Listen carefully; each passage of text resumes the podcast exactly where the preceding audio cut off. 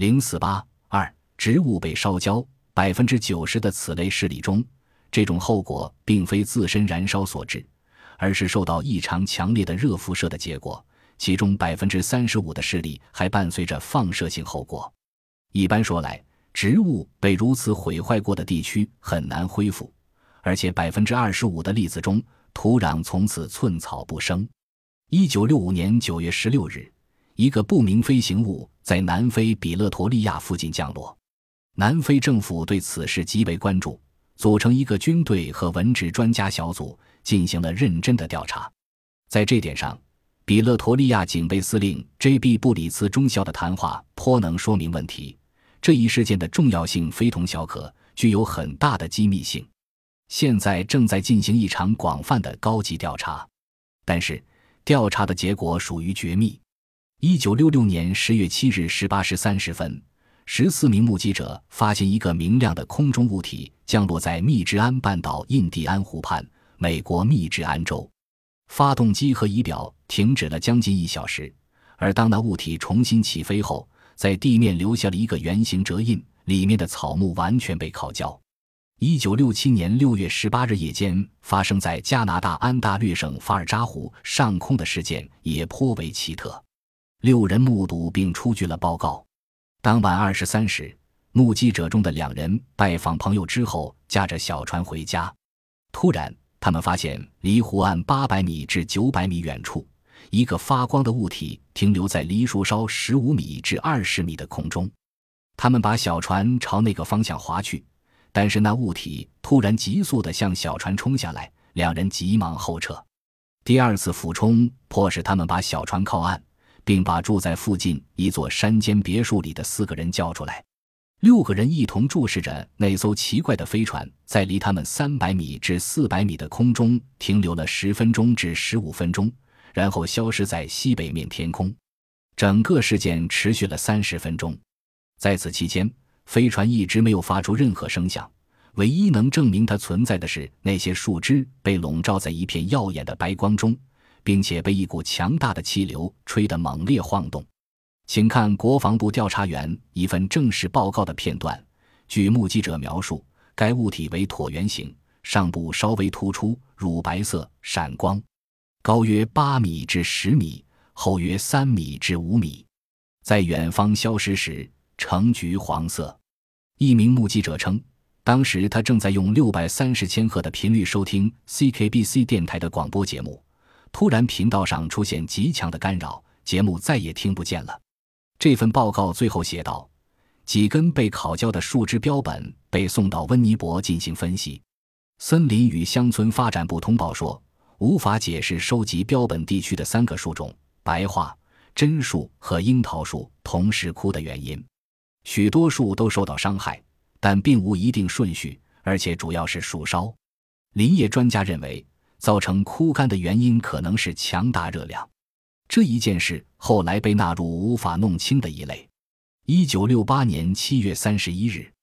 印度洋中法属留尼汪岛上的种植园主卢西丰泰，因在一片林中空地上看见一个边缘呈深蓝色的椭圆形物体。那个不明飞行物高目击者仅二十五米，停在离地四米至五米的空中。丰泰因估计它高约二十五米，直径四米至五米。目击者还说，他看见飞船的中部有一个蓝色的屏幕，几分钟里。从屏幕后面射出一道耀眼的白光，并伴之以巨大的热气流。陌生的物体旋即飞走了。十天之后，该岛公民保护署主任列格罗斯上尉带着吉洛特机场最完善的检测仪器赶到现场。他发现，在飞碟降落点方圆五米范围内，土壤和植被的放射性含量达六百亿单位，比正常量高三十倍。就连目击者的衣服也带有放射性成分，列格罗斯上尉显然感到震惊。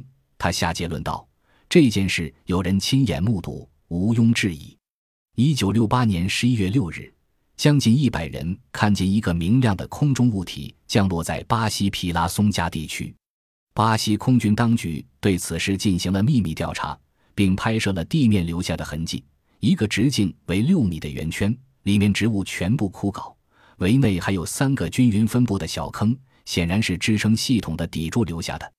调查结果没有发表。一个比较出名的事例发生在美国伊阿华州巴尔的农场，这件事被美国研究员特德·菲利普调查过，并由海尼克博士在《飞碟实验》一书中做过分析。一九六九年七月十二日二十三时，两名少女巴尔的女儿和她表妹，恐怖地发现一个明亮的不明飞行物掠过农场上空，向远方飞去。两个少女足足看了两分钟，此间。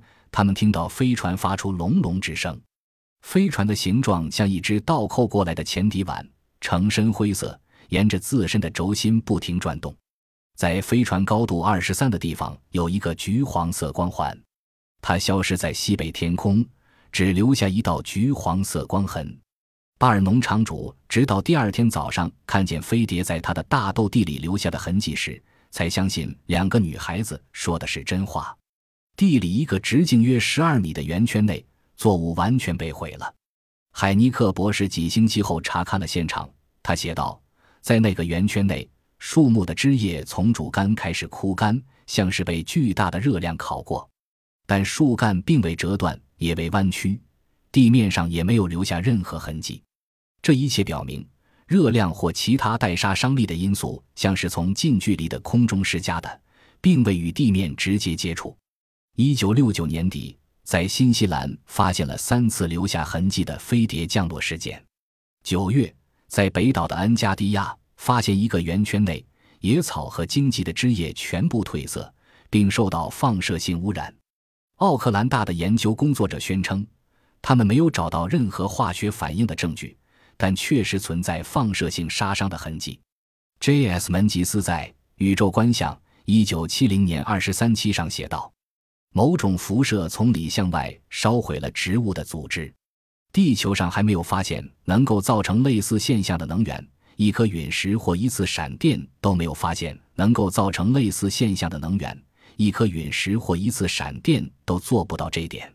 看来是一个来自外星的特体在这里降落和起飞时放出辐射伤害的。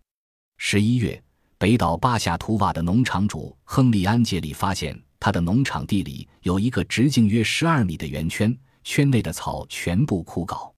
未了，蒂哈里斯博士在南岛的布林海姆也发现了一个类似的印记。